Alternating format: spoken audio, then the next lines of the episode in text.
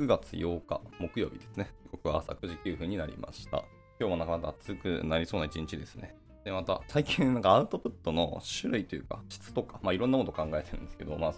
ちょっとですね、袋小路になっていて、今後どうしようかなっていう悩みつつですけど、まあまたそういうなんか壁打ちの配信をするかもしれないです。おはようございます。えー、夢見のキースこと桑原です。では、えー、本日も朝活始めていきたいと思います。えー、本日はですけども、まあタイトルの記事をダラダラ読んでいこうと思ってます。えー、オープンソースビジネスの挑戦と現実と。ここで、オープンソースでそう僕は別に仕事をしてるわけでもないし、食べているわけではないので、こういう業界の話ってなかなか聞けるものではないんですよね。なのですごく貴重ですし、なんか学びもあるだろうなと。でしかもオープンなので、もう言ってしまうと、そこにどうマネタイズをするかってかなりビジネス的な観点もあると思います。とはいえ、オープンソースのソフトウェアなので、あのエンジニアリングの話も入るだろうからっていうので、とても興味関心があったので読んでいこうと思っています。で、昨日、まあ、私の Twitter のタイムライン上に結構流れてきて、あの僕がフォローさせていただいている方々、何名もこの記事を読んでいたので、あとても多分いい記事なんだろうなっていうのが気になったので、はい、読んでいこうと思います。はい。えー、いい感じのオープンソースソフトウェアを書いて、えそれを元に起業することを考えてみたことがある人っていうのは結構いるようだ。実際に僕はここ1年半ほど、自作のオープンソースソフトウェアを元に、えビジネスを立ち上げようと、え試行錯誤してきた。で、その経験についてここでシェアしてみようと思うと。えあらすじとしては、うすうす予期していたことではあったけれども、まあ、結論から言うと、そんなにはうまくいかなかったっていう話ということになります。要点をまとめると次の通りだというので4つありますと。1つ目は、モールドリンカというオープンソースのツールを開発して、それをもとにビジネスを行おうとした。そこそこ稼ぐことはできたものの、大きなリターンを得るのは難しかった。ほとんどの企業はオープンソースを大々的に活用していても、無料のソフトウェアにはお金を払うつもりはないし、払いたくても社内制度上できない。ラストに大きなリターンを得たいのであれば、自作のオープンソフトウェアを元にサービスを立ち上げるか、単に商用ソフトウェアを開発するのが良いという感じです。まあ、詳しく書くと次のようになりますと。まずきっかけですね。僕は2013年から2019年まで、LLVM、LLD リンカというオープンソースの、開発ツールの開発を、Google で行っていたと。LLD リンカはオープンソースソフトウェアとしてかなり成功していて、まあ、今では、えー、大規模開発の職場ではほぼ必ず使われるような標準的なツールになっています。でそれまでのリンカに比べて LLD リンカはずっと高速なのが特徴だった。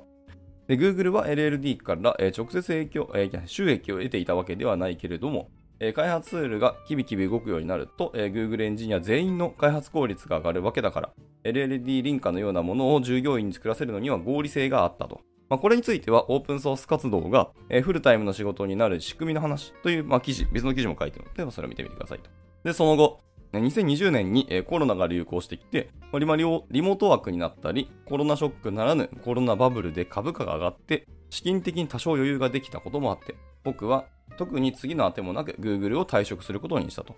でしかし僕のような人間は時間ができると何かしらのものをつい作ってしまうもので、自由になった時間で僕は、えー、モールドリンカというような新作を作り始めました。モールドリンカは LLD リンカとほぼ互換なのですが、LLD の開発で得た知見をもとに、さらなる高速化を図っていて、実際に LLD よりも、数倍速いものを作ることができましたと。でその流れで、モールドを元に会社を設立してオープンソースで稼ぐという挑戦をすることになりました。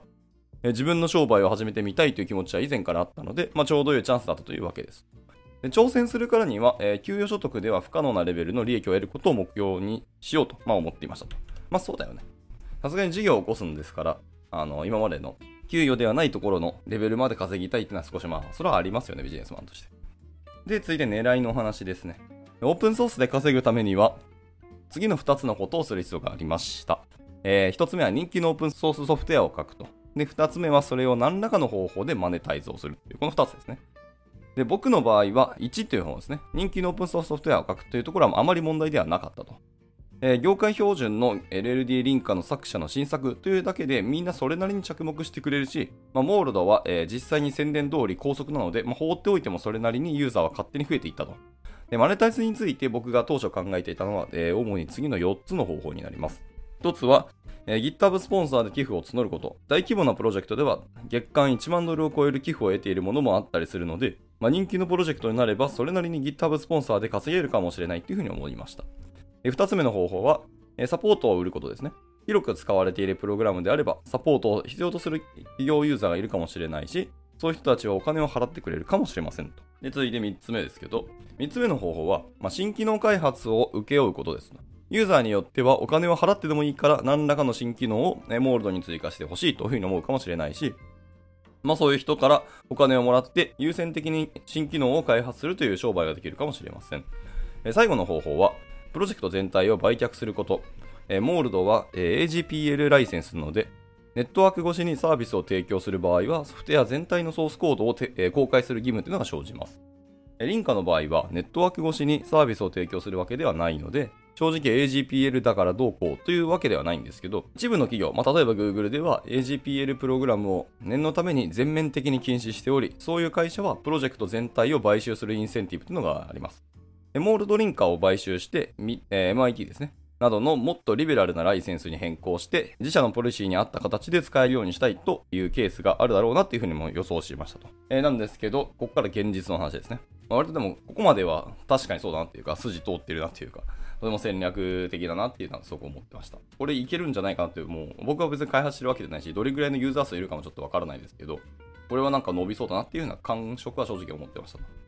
で、続いて現実ですけど、え、モールドは狙い通り、それなりに人気のオープンソースソフトウェアにはなりました。既存のツールと互換で、え、単により早いというものなので、まあ、使いたい人がいるのはまあ当然でしょうと。え、GitHub でのスターの数も1万を超えた。すげえ。マネタイズは持っていたほどにうまくいかなかった。え、GitHub スポンサーでは月間、え、月額1500ドルくらいの金が集まりましたと。個人全体では月額3000ドルだけど、え、半分は別のプロジェクトへの寄付をしていたと。で、サポート契約は月間5000ドルの契約を1つ結ぶこともできました。で、この2つ合わせると、えー、月額6500ドル。年間だと7万8000ドルですね。今の円相場1ドル、えー、140円ぐらいです。にすると、えー、年間1100万ぐらいの売り上げですと。めちゃめちゃすごくない？で、この売り上げだと、えー、そこそこ儲かってるように見えるかもしれないけれど、えー、何十万ドルも稼いでいたエンジニアが仕事を辞めて、えー、僕は Google でスタッフエンジニアだったんですけど、リスクを取ってビジネスを始めた結果、8万ドル弱の売り上げしか立たなかったという話なので、まあ、正直なところ割には合ってません。サポートの契約が切られて売り上げが1500ドルに急減することもまああり得ますと。少なくともこれは当初思い描いていた成功のイメージからはかなり遠いと。で、オープンソースビジネスのじゃついで問題点の話ですけど、オープンソースのビジネスには僕が思うに、以下のいくつかの問題がありましたと。まず第一に、サポート契約を結んでくれる会社というのはほぼほぼないですし、サポート契約というビジネスモデル自体が利益相反になるという可能性もありますと。そもそも多くの会社は問題なくソフトウェアが動くのならば、サポートを必要しないと。またサポートが必要、まあ、使いにくいとかバグが多いとかであればあるほど、自分が儲かるというビジネスモデルを確立してしまうとですね、ソフトウェアの品質を上げすぎると利益が減ることになります。長期的な成功のためには、ユーザーの成功が自分の成功につながる仕組みっていうのを作らなきゃいけないのに、それと逆の仕組みになってしまうんですよと。これはまあ望ましくないと。で、続いて第2に、新機能開発の請負っていうのはあまり仕事にならないということですね。実際に数万ドルでとある機能をモールドに追加したことは一応あるんですけど、継続して発注が来るような商売っていうわけにはならなかったと。えそれに、そもそも僕はフローではなく、えストックによる商売、労力と、え売上が比例する、え人間商売ではなくて、一度儲かる仕組みを作ると、継続的に儲かるビジネスっていうのを目指していたので、まあ、請負はそこまで嬉しい話ではなかったということですね。で、第3にですけども、えー、GitHub スポンサーで大きく利益を上げるのは難しいということであります。えー、GitHub スポンサーはソフトウェアを使う対価としてお金を払うものではなく、単に善意で寄付を行うものなので、まあ、大きなお金を集めるのは正直難しいです。誰かがすでに何千ドルもの毎月 GitHub スポンサーでお金を集めているとしたら、その人ではなくて、経済的にもっと厳しそうな何か別のプロジェクトにお金をあげようと思うのが、まあ普通の感覚じゃないでしょうかと。それはそうかもしれない。したがって GitHub スポンサーでは、え副収入程度のお金を集めることは、え比較的簡単かもしれないけど、大成功を収めるのはほとんど不可能のように思えます。これは一部のスター YouTuber がスパチャで、え大金を稼いでするのとま対照的ですけど、オープンソースにおける投げ銭っていうのは、えー、小ビジネスにおける、えー、投げ銭とは何か根本的に違うということなんでしょうと。まあそもそも投げる分母とか数が少ないですからね。この業界全体としてどれぐらいオープンソースにおけるこう投げ銭の、あのー、お金が動いてるのかってのも気になりますけどね。全体としてガーンとそんな動いてるわけではないとしたら、あの小ビジネスとは比較するとき、最たるもんじゃないんだろうなっていう気はしますけどね。日本でもやっぱり、あのいわゆるエンジニアというか、IT 人材って言われる人が、あの経産省が出しているホワイトペーパー的にいくと確か100万人ぐらいしかいなかったはずなので、で100万人もうそろそろ切るんじゃないかなぐらいなので、日本ですら10分の1ぐらいなんですよね。でも日本の YouTuber とかショービジネスにおける投げ銭ってめちゃくちゃ数は多いと思うし、お金はそっちの方が全然動いてるでしょうね。っていうのもあったりするので、まあこれは仕方ないと思いますね。はい。もう根本的に違うのは多分、エンタメの方を持っていったりするのと、単純に分母が少ないっていう2つな気がちょっとしました。で続いて第4位ですね、えー、GitHub スポンサーを集めるという行為に心理的負担が伴うという問題もあります。スポンサーは自然と減っていくので、現状を維持するためだけに定期的に寄付を呼びかけていかないといけないんですけど、え、そもそも一般一切スポンサーをする気のない人には、僕からのメッセージは届かないし、すでにスポンサーしてくれている人には、これでは足りないという負担を感じさせてしまうので、スポンサー募集を呼びかける呼びかけ続けるのは、まあ、心苦しいものがあります。で、オープンソースは経済的に損だという話をすると、まあ、怒り出す人もいるしいますし、まあ、特にこう、レディットとかに、えー、たくさんいらっしゃったけど、えー、多分僕はそういう人たちよりずっとたくさんオープンソースに貢献してきているので、まあ、それもまたぶっちゃけモヤモヤをしますで僕だってあまりお金、お金と言ってる人だと思われたくはありません。えこれは価値のあるソフトウェアをわざわざ無償で使えるように提供しつつも、なるべくお金を払ってくださいという2つの相反するメッセージを同時に送っているから生じる根本的な問題であって、それなら、えー、単に優勝ライセンスでソフトウェアを提供して、えー、その対価を受け取るというドライな関係の方がお互いずっと気楽になりますと。まあ、そっちの方がしかも企業からのお金も得やすい気はしますね。ただ優勝ライセンスというところなので、会社の方も申請出しやすかったり、経費としてちゃんと認知されやすいのでね。無償のオープンソースのところにあの投げ銭的にお金を払いたいんだけどっていうのは、多分会社に申請しても結構ハードルは高いんじゃないかなとちょっと僕は思いまし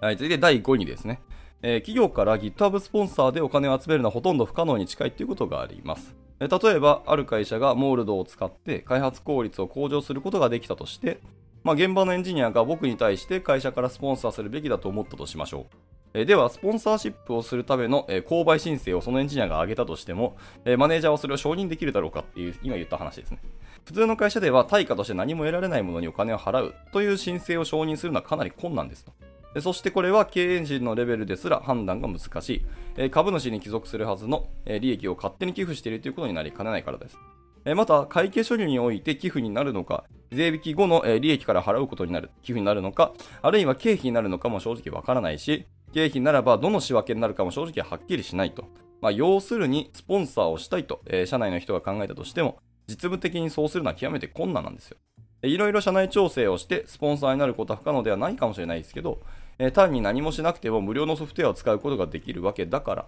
まあ、スポンサーするための、えー、政治的困難さを、くぐり抜けるインセンティブは誰にとってもまあ正直ないんですねと。これ、重いっすね。なるほど。で、なお、えー、最後の問題については、事前にオープンソースのスポンサーシップのために、予算を計上していて、そのために、社内手続きが存在している会社であれば、スポンサーになるのは、社内制度的に可能になります。まあ、日本だと、例えばサイボーズなどがそういう会社で、モールドプロジェクトをサポートしてくれたりしますと。で、上記の話をまとめると、オープンソースプロジェクトっていうのは成功時のリターンの上振れが少ないので、大きなリスクを負う代わりに大きなリターンを求める、スタートアップがメインで行うべき事業ではないというのが僕の現状の結論ということになります。別に利益が全てというわけではないけれど、儲けたいのであれば、人気のオープンソースソフトウェアを作れば、えー、何らかの方法で儲かるだろうと考えて行動することは、まあ、あまり合理的ではないよってことですね。で、えー、じゃあ続いて新しいビジネスプランの話ですね。えー、では、大きな利益を得るためには、まあ、どうすりゃいいんでしょうかと。一部の企業は製品をオープンソースとして提供しつつ、それをクラウドでサービスとして提供することで、まあ、売り上げを上げています。オープンソースで直接稼ぐっていうわけではなくて、オープンソースを使って稼いでいるわけだと。まあまあ、王道って感じですね。ただし、このビジネスモデルは、そのオープンソースソフトウェアを AWS などがサービスとして提供するという脅威には脆弱で、まあ、実際にはそういうこと、まあ、よく起きていますと。したがって、ネットワーク効果によるロックインがあるものの、例えば Git と、えー、GitHub のような関係のサービスを運営するのがまあ良いでしょうと。はい。まあ、Git は GitHub が開発してるわけじゃないんですけどね。で、別のプランとしては、単にオープンソースであることをやめて、えー、ソース利用可能な商用プロダクトにライセンスを変更してしまうという方法がまああります。ソースコードは公開されているけれど、利用には一定の条件下で支払いが必要なプロダクトというモデルに転換するというわけですね。でそういうモデルであれば、企業ユーザーから支払いを受けるのはすごく簡単ですと。で、モールドは実際、えー、僕がサブライセンスが可能なライセンス形態になっており、まあ、AGPL と,、えー、と MIT のデュアルライセンスで利用可能なことを、えー、プロリクエストの条件にもしてますと。で、モールドを商用ライセンスに転換することというのは不可能ではなかった。えただし、実際には、えー、Linux 版のモールドはすでに完成と言って良いレベルに達していて、まあ、今更ライセンスを変更するのは正直難しかったと。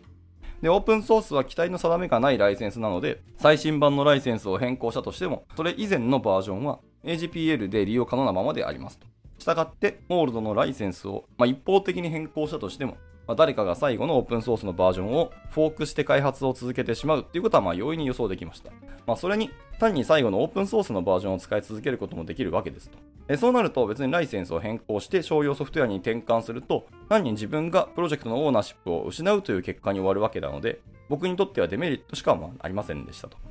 一方、MacOS 版のモールドは未完成だったので、結局僕はそちらのライセンスを変更して、ソールドリンカという別ブランドで商用ソフトウェアとして製品展開していくことにしました。で、ソールドリンカは実際に大規模な iOS 開発をしているユーザーから引き合いがあって、ライセンスしているユーザーの数は増加していると。というわけで、今僕は MacOS とか iOS に注力をして、普通のソース利用可能な商用ソフトウェアとしてビジネスを展開することにフォーカスをしています。えまとめとしてはですね、えオープンソースにはオープンソースの良さがある。僕は長年のオープンソースのサポーターですと。ただし、経済的には大きく成功することを第一の目標にしているのであれば、なるべくオープンソースはあなたの目標のための手段として取るべきものではないと。まあ、これは当たり前の結論なんですけど、いろいろ試行錯誤してみても、まあ、結局結論は変わらなかったのでありますと。まあ、おまけとして MacOS 版の、えモールドに注力するといった矢先、えー、Apple が MacOS 版のリンカを書き直して高速化したことがアナウンスされてしまったと。はい、今言った脆弱性をまさにこう Apple にやられてしまったところですね。えこうなると僕の、え、MacOS ビジネスはおそらく消滅であります。はい、事実上終わりましたね。で、Apple が競合製品を作ってくるリスクは認識していたけど、もしそうするとしたら、え、新規プロジェクトを立ち上げる前に、まず僕のリンカを買収しようとするだろうと思っていたと。あー、なるほどですね。そういう戦略も確かに言ってましたもんね。で、実際には Apple は数年前から新しいリンカの実装に取り組んでいたようです。WWDC の発表の一つで、Unity の株価が20%近くも上がったり、逆に、イマジネーションテクノロジーズの株価が60%も急減したりするのを見て、なかなかすごい世界だと思っていたけど、僕もそういう直撃を食らってしまいました。なるほど。プロジェクトを始めたのが少し遅すぎたようです。半年分の仕事がパーになってしまっただけなので、大した損失ではないんですけどってことで締められてましたけど、これはまた難しいお話ですね。オープンソースでお金を稼ぐと。あと、そういうオープンソースクリエイターのお仕事をされてる人がもう知り合いにも何人もいるんですけど、でもそういう人たちも企業にいるのと個人でやるのとまた結構話は全然変わってくるし、大きく稼ぐことを目的とするとするんであれば、はいまあ、いろんな企業さんっていうところがですね、オープンソースを出してる企業っていうのが、まあ、敵というか巨大な壁になるので、まあ、そこのリスクも背負いつつやらなきゃいけないっていうので、本当茨の道なんだなと思いました。なおかつ、やっぱりエンジニアの数を、まあ、全世界っていうところまで広げれば、あの分母はかなり大きいですし、まあ、海外までを視野に入れれば、ビジネスチャンスは大いにあり得るかもしれないですけど、そういう場にはそういう企業がちゃんといるっていうところがやっぱ厳しいですよね。で日本だけだと、所詮あの IT 人材は100万人ぐらいしかいなくて、しかもその中で現役で書いてる人って多分半分もいないんじゃないかなとしたりするので、もっと少ない数の中でこうお金を稼ぐかっていうと、そういうエンジニアが大金をコーンとオープンソースに払ってくれるとか投げ銭にしてくれるとも正直思えないので、まあ、本当にオープンソースでガチで稼ぐっていうのは、ビジネス的にはあまり得策ではないっていうふうに僕もちょっと読んでて感じましたね。とはいえ、それをちゃんとあの実際にやってみて、今までの仕事とか人脈とかあの実績をベース引っ提げてやったこの方ですらそうだったっていうので、しかも Google の、元 Google のエンジニアの方ですよね。がやったっていうので、いや、本当に厳しい世界だなっていうのを改めてこう目の当たりにした感じですね。とはいえ、でもこの方は一応、年間で 7, 7万8000ドルですね。のあの収益を一応上げたと。GitHub スポンサーで7万8000ドル。まあ、日本で大体、えーと、今に1ドル140円だとしたら年間約1100万円の売り上げを達成したと。この実績自体は本当にすご素晴らしいですし、まあ、そんなことを僕、少なくとも僕はできると全然思えないので、もう尊敬しかしないですけど。とはいえ、でもこの方の、まあ、考えていた大きく稼ぐっていうところには全然到達しなかったっていうところで、まあ、この方は失敗になったらしいですね。まあ、それもともと自分が、ご自身が Google の中で稼いでいた額よりも、もっと大きい額を稼ぎたかったっていうのをおっしゃってたので、まあ、そうすれば Google にいたところ、この方はもっと給与高かったんでしょうね。っていうこともあって、やってない身としては、あの、なんか好き勝手言い放題なんですけど、とはいえ、ここまでやった実績を持って無理だっていうんであれば、僕もやっぱこの世界にやっぱやろうという気にはならなかったかもしれないですね。あの、まあ、現実感を僕はちょっと持ってしまうので。まあ、というところで、はい。まあ、とてもすごくいい知見のお話ですし、こういう話ってなかなか聞けないんでね、やっぱエンジニアってエンジニアリングの話をしますけど、ビジネスのところにあの技術のお話をぶん殴りに行って、まあ、いろんな結果を持ってきたというお話はかなり貴重ですので、とてもありがたいなってすぐすぐ感じました。はい。まあ、改めて皆さんの方でも読んでいただければ幸いです。というところで、今日の朝方ここで締めたいと思います。えー、改めまして今日の、え、参加者はですね、修正さんですね。ご参加いただきありがとうございました。えっ、ー、と、修正さんもあれですよね、クリエイターの方ですから、まあ、この辺の話はあんまり関係ないってわけじゃ全然なさそうですけどね。というところで、はい。まあ、この記事の後ほどツイッターでシェアしますので見てみてください。じゃあ、えー、木曜日ですね、えー、今日も一日頑張っていけたらなと思います。それでは終了したいと思います。お疲れ様でした。